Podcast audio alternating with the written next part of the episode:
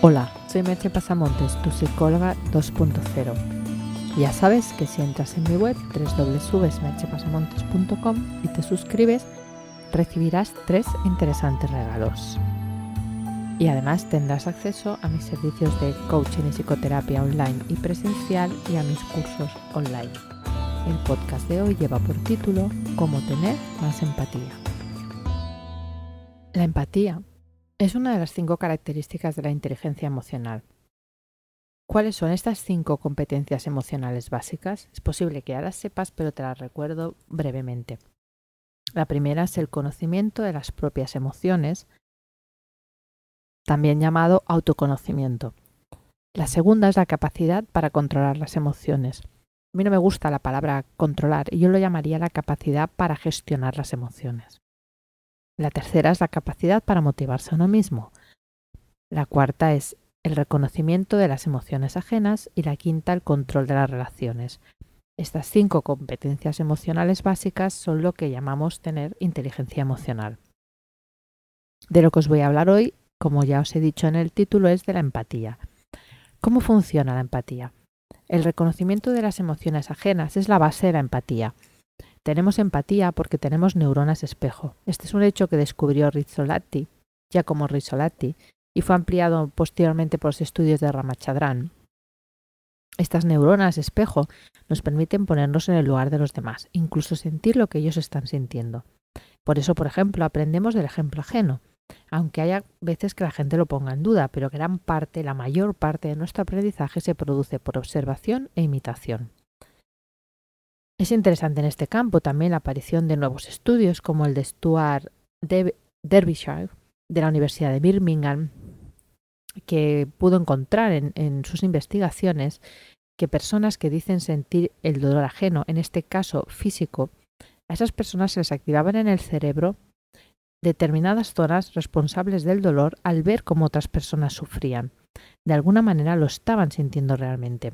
Esto es conocido también como sinestesia tacto espejo. Eso explicaría la sensibilidad extrema de algunas personas al sufrimiento ajeno. También resultó significativo que en el mismo estudio había otras personas que no conectaban prácticamente nada con el dolor ajeno, lo que nos hace preguntarnos si es esta una conducta aprendida biológica o una mezcla de ambas. De manera que habría personas menos predispuestas que otras a percibir ese dolor ajeno. De ahí nos viene la pregunta de ¿se puede ser más empático? Esa es la gran pregunta. Puede que tu predisposición biológica no sea tan extrema como los casos citados, que supondría un 2,5% de la población. De todas maneras, no es ningún chollo tener sinestesia tacto espejo, es algo bastante mm, complicado de manejar.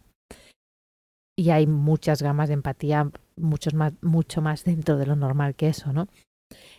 Pero incluso que no estés dentro de ese grupo de personas muy empáticas por naturaleza, sí que se puede aprender a ser más empático. Lo primero, hay que querer serlo. Muchas personas viven muy bien en su mundo sin preocuparse demasiado por los demás. Lo que no saben es que la mayor parte de las cosas importantes de esta vida se consiguen en colaboración con los otros, y sin tener empatía es difícil que se dé esa colaboración. Por lo tanto, vamos a unas recomendaciones o unos tips o unos consejos, llámalos, de cómo tener más empatía. El primero es que has de estar dispuesto a ampliar tu mapa mental, a pensar que hay otras maneras de ver el mundo, igual de válidas que la tuya.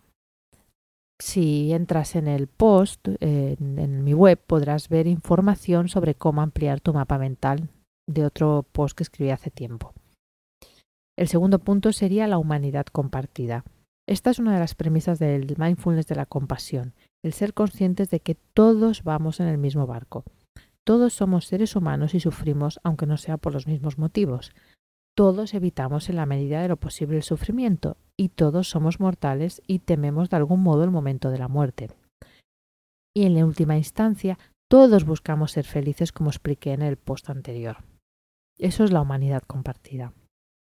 El tercer punto es que has de estar dispuesto a examinar las situaciones desde más de un punto de vista. Cuando te anclas a tu lado del problema, te estás escudando para no sentir la empatía, por miedo a sufrir. No quieres correr el riesgo de que otro te haga cambiar de opinión. Explora la otra orilla. Tal vez descubras en ella algo interesante. El cuarto punto es que entiende que no todos tenemos los mismos valores, ni las mismas prioridades en estos valores.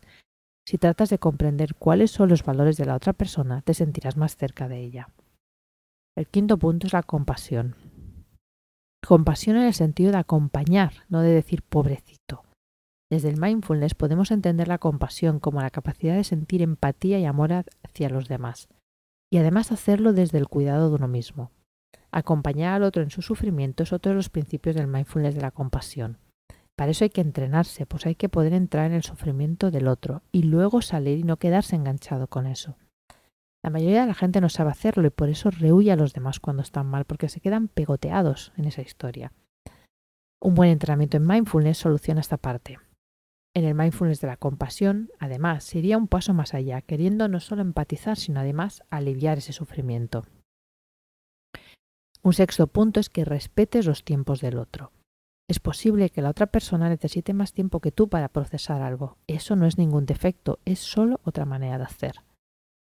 Y el séptimo punto es aprender a poner la atención fuera.